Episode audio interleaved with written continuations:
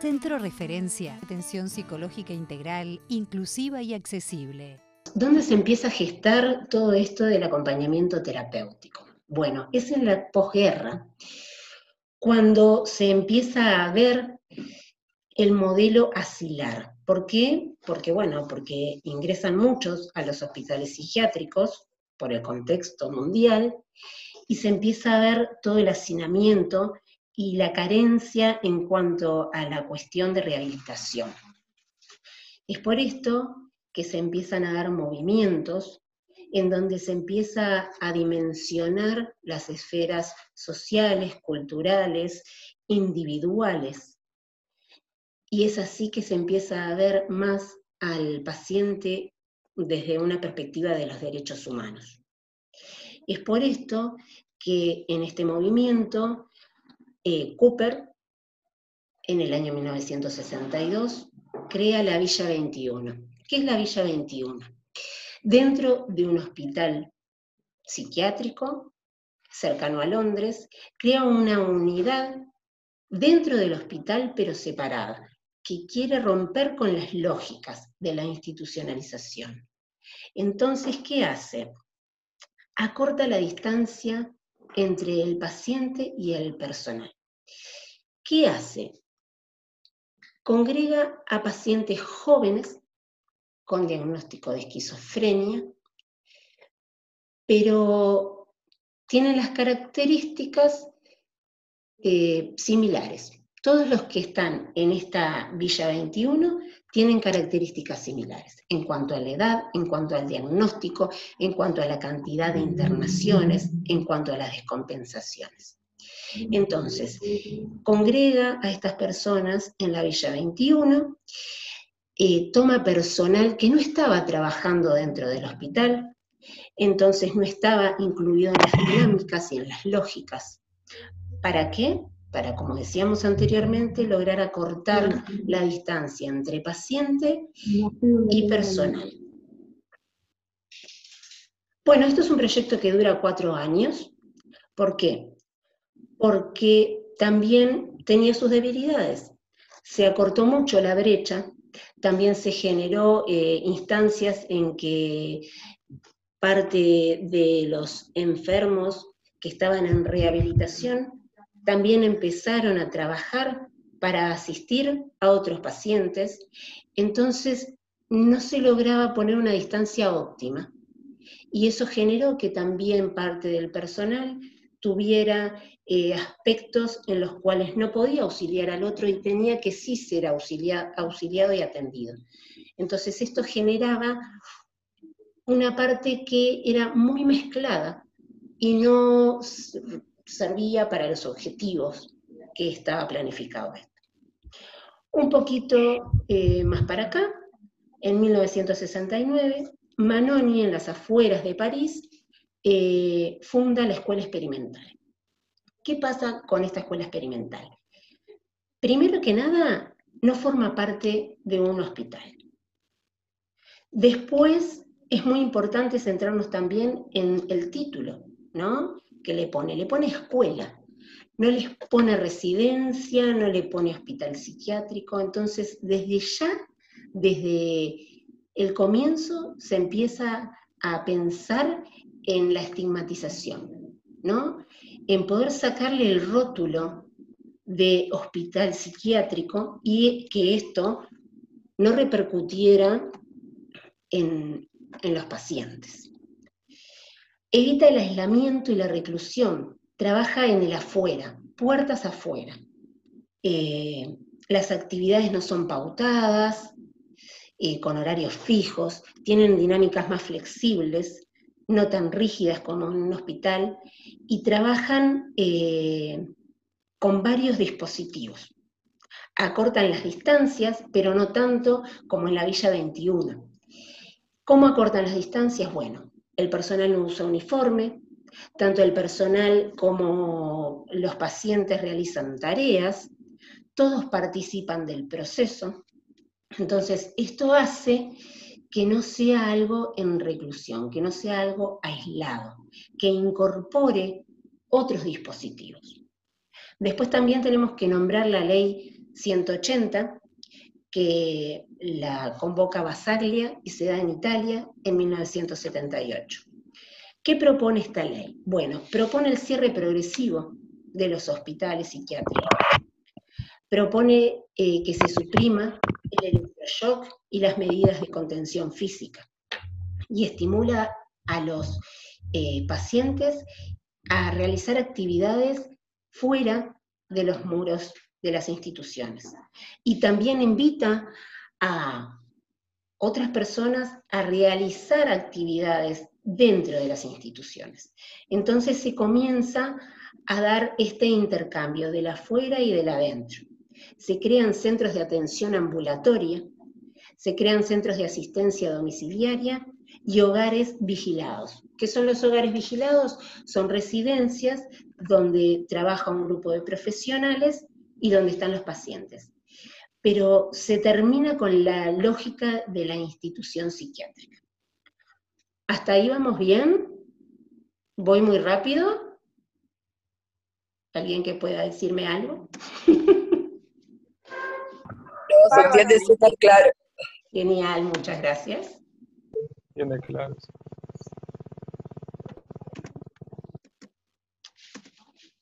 Bueno, ¿cuándo es que en sí empieza a, a realizarse esto del acompañamiento terapéutico? Bueno, da su origen en Argentina en los años 60 y 70, allí es donde se ubica.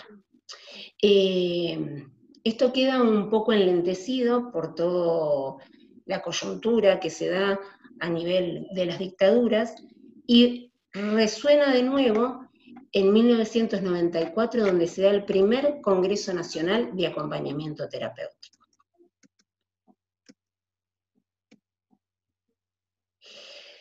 ¿Qué es la base del acompañamiento terapéutico? ¿Qué es lo que siempre eh, atraviesa esto de lo que estamos hablando hoy? Bueno, de que es un abordaje singular. Este es el principal pilar. ¿Qué me refiero con esto? Acá no hay recetas. No tenemos recetas para un acompañamiento. Tenemos que saber desde dónde nos posicionamos pero es singular. ¿Por qué? Porque estamos con un otro, y un otro es singular. No hay una persona igual a la otra, no hay un acompañamiento igual al otro. ¿Para qué acompañamos? Bueno, para atender el sufrimiento del sujeto. El sufrimiento del sujeto que está muchas veces encerrado en una patología que la misma sociedad lo ubica en ese lugar. Esto también es parte de la estigmatización y también es parte del acompañamiento terapéutico el tratar de correr de este lugar, tanto sea al paciente como a la familia. También trabajamos para evitar la cronificación de la enfermedad, o sea, que aspectos que sí son de la enfermedad se instalen en el sujeto de una manera crónica. Y por supuesto trabajamos en pro de una reinserción social. ¿En qué se enmarcan los acompañamientos terapéuticos? Bueno, en dispositivos de rehabilitación psicosocial.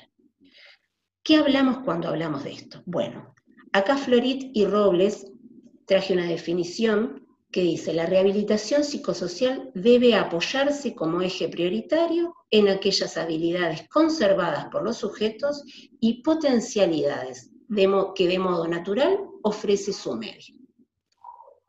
No me voy a detener mucho en esto porque después vamos a profundizar cuando veamos aspectos del acompañamiento terapéutico.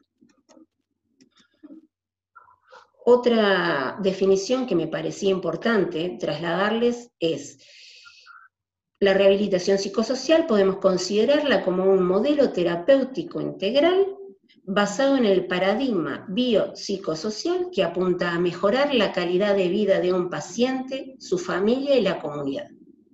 Se encuentran entre sus objetivos específicos la prevención y está dirigido a las personas con trastornos mentales severos y persistentes.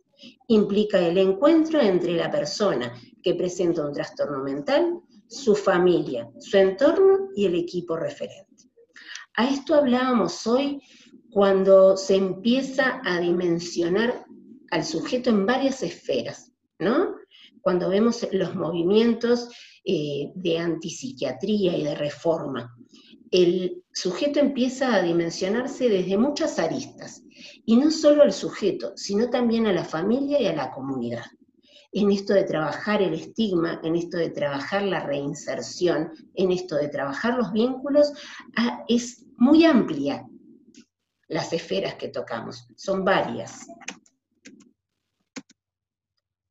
Bueno, ¿de qué hablamos cuando hablamos de acompañamiento terapéutico? Bueno, el acompañante terapéutico se ofrece como un sostén, auxiliando al paciente en su imposibilidad de delimitarse a sí mismo.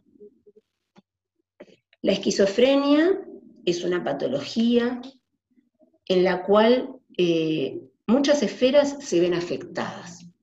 Y entonces, nosotros tenemos que trabajar para que estas esferas que están afectadas puedan ser lo menos afectada posible y que además podamos desarrollar capacidades en ese paciente para que tenga la mayor cantidad de herramientas posibles.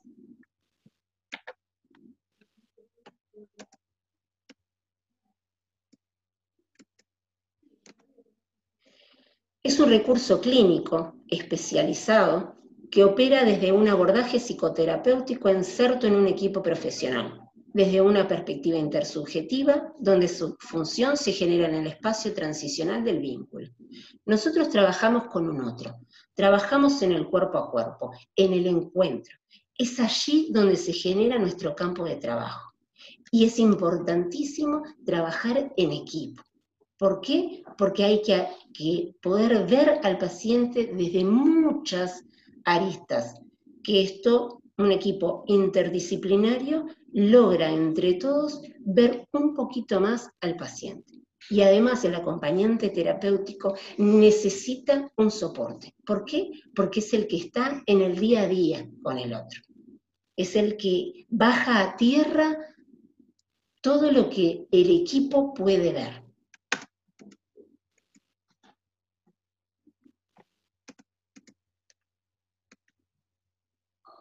¿Desde dónde nos paramos para trabajar? Bueno, el acompañante terapéutico tiene que tener ejes claros y tiene que entender que es uno de los recursos del proceso de rehabilitación, que auspicia de yo auxiliar. ¿Qué es esto? Para ponerlo a modo gráfico, somos como el bastón del paciente. El paciente se tiene que poder apoyar en nosotros y nosotros poder darle un sostén, pero no eh, que sea eh, totalmente dependiente. No se trata de, que el paciente se vuelva dependiente de nosotros, sino que cada vez genere más autonomía, que eso se va a ir dando con el tiempo y con el proceso del trabajo.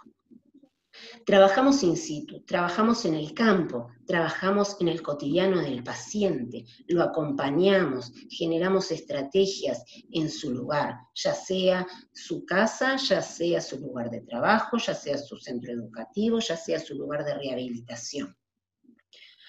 Otra cosa muy importante es la distancia óptima. ¿Por qué? Porque no podemos estar ni muy cercanos, ni pegoteados al paciente, ni muy lejanos.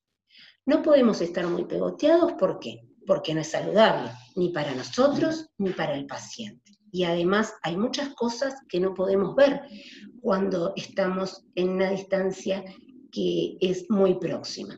Tampoco podemos estar muy lejos, porque si no nos generamos un vínculo adecuado en donde el paciente pueda sentirse apoyado, sentirse contemplado, sentirse escuchado. Entonces, si no generamos ese lugar óptimo donde el paciente sí pueda apoyarse en nosotros, pero a la vez no sea dependiente y que podamos trabajar en estrategias cotidianas para poder generar una verdadera inserción y que las habilidades puedan desarrollarse adecuadamente.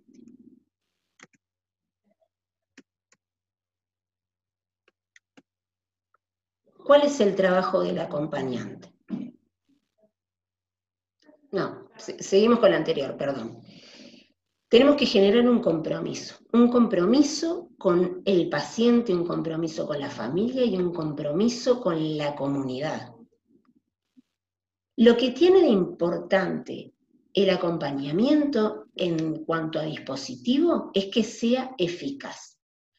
No importa eh, el que sea sofisticado, no importa el que sea rebuscado, al contrario, cuanto más sencillo, cuanto más simple, cuanto de manera más espontánea llegamos al otro, más eficacia tiene. Es singular, como ya hablamos hoy, porque es eh, de acuerdo y a la medida de cada paciente y de cada familia. Tenemos que tener la capacidad de tener una planificación flexible. ¿Por qué? Porque lo que planificamos hoy nos va a servir para hoy y para un determinado proceso. Pero ese proceso se puede estancar y necesitamos cambiar de forma, o puede generar las estrategias que nosotros necesitamos y debemos de vuelta generar otra planificación para podernos adecuar a las estrategias que sí están, pero las otras que siguen faltando. La delimitación también es continua, por esto mismo que venimos hablando porque nos vamos a ir corriendo junto con el paciente, junto con el desarrollo de las habilidades, con el desarrollo de las estrategias, con las cosas que se van reforzando y con las cosas que se necesitan ir cambiando. Bueno, ahora sí, vamos a nuestro trabajo eh, de manera precisa. ¿Qué es lo que tiene que hacer un acompañante terapéutico? ¿Qué es lo que tiene que trabajar un acompañante terapéutico? Bueno, primero que nada, una conciencia de enfermedad. Nosotros necesitamos que tanto el paciente como la familia entienda que es una enfermedad, entienda la enfermedad que tiene, entienda los aspectos de la enfermedad, cómo se desarrolla la enfermedad, cuáles son los síntomas, los síntomas positivos, los síntomas negativos.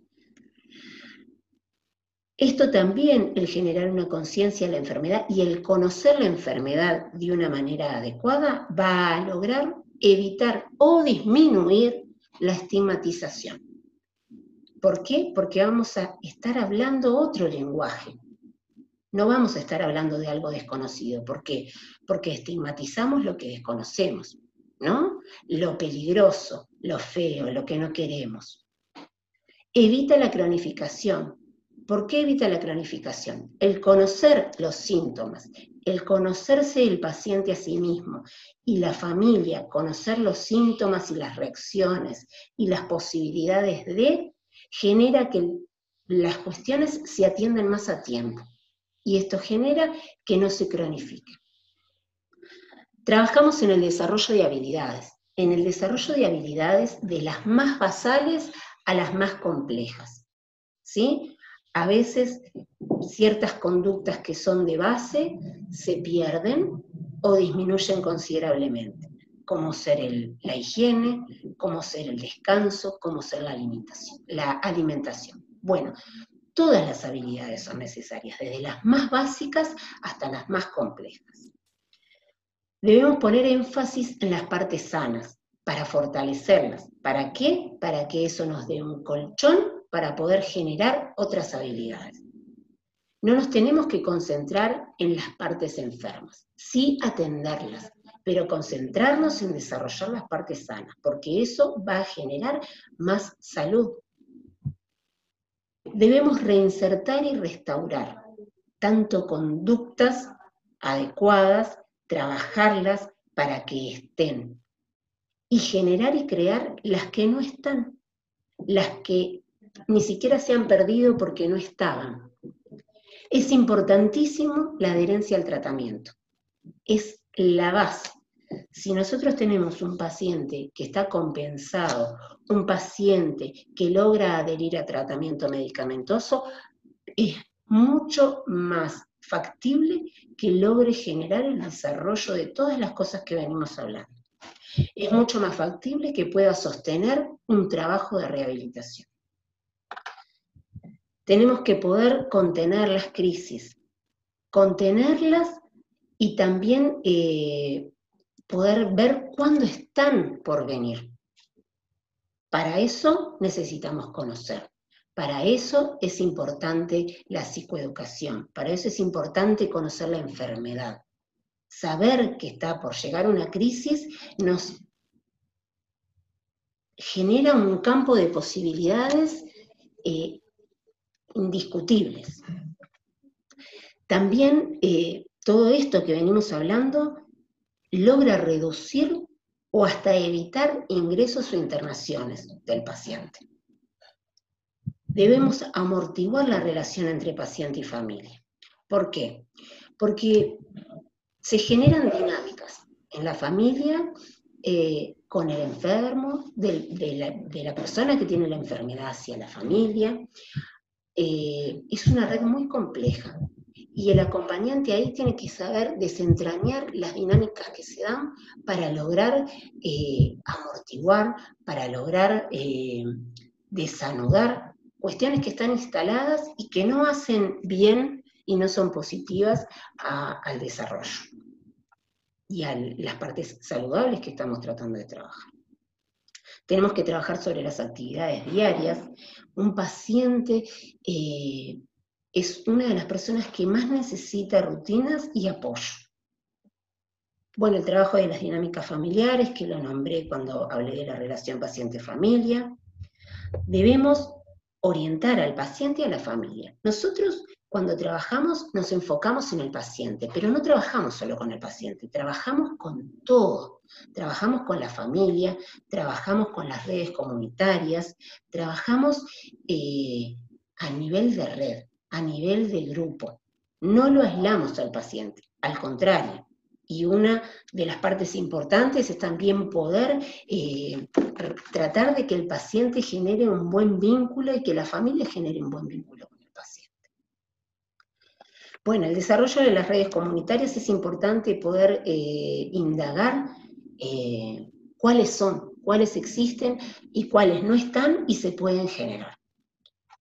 Y bueno, también es muy importante reforzar y desarrollar habilidades creativas. ¿Por qué? Porque esto hace que el paciente eh, conecte con otras partes de él que no está acostumbrado. Y también genera habilidades y capacidades para desarrollar nuevas habilidades. Trabajamos para generar nuevas y sanas formas. Esta imagen, ¿por qué la traigo? Porque esto es el acompañamiento terapéutico, si lo queremos eh, generar un gráfico.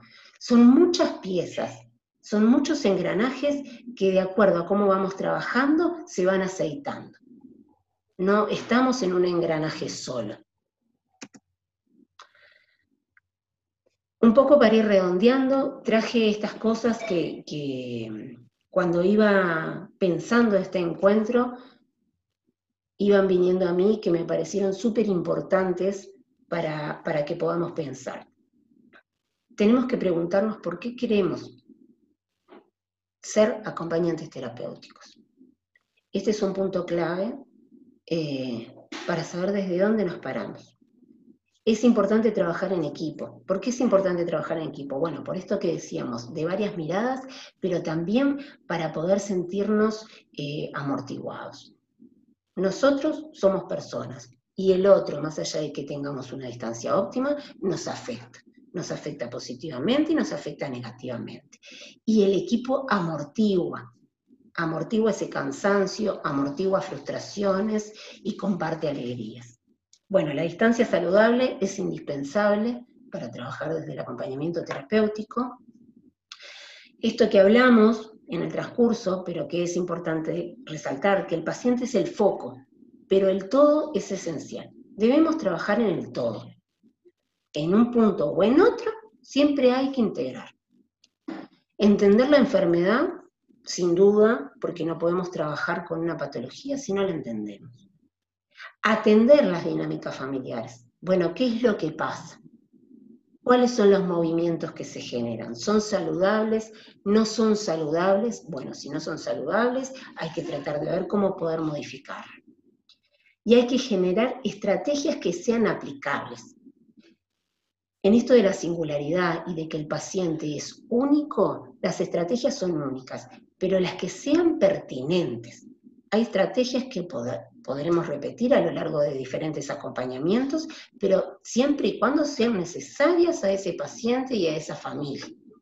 Y cuando generamos esas estrategias, necesitamos preguntarnos para qué la estamos generando. No es generar una estrategia porque me parece que todo acompañamiento tiene que tener cierta estrategia. No. ¿Para qué estoy pensando esto? ¿Esto me sirve o no me sirve? ¿Me sirve para esta situación o no? ¿Me sirve para esta dinámica de familia o no? ¿Y cuándo? ¿Cuándo la vamos a aplicar? Porque no es lo mismo una estrategia que aplicamos al principio de un acompañamiento como cuando lo aplicamos cuando estamos hace seis meses trabajando. Es diferente, es diferente porque nosotros tenemos un diferente vínculo, una diferente llegada, una diferente disposición, desde nuestro lugar y desde el otro lugar. Bueno, acá tenemos la bibliografía que hemos usado, por si a alguien le interesa profundizar.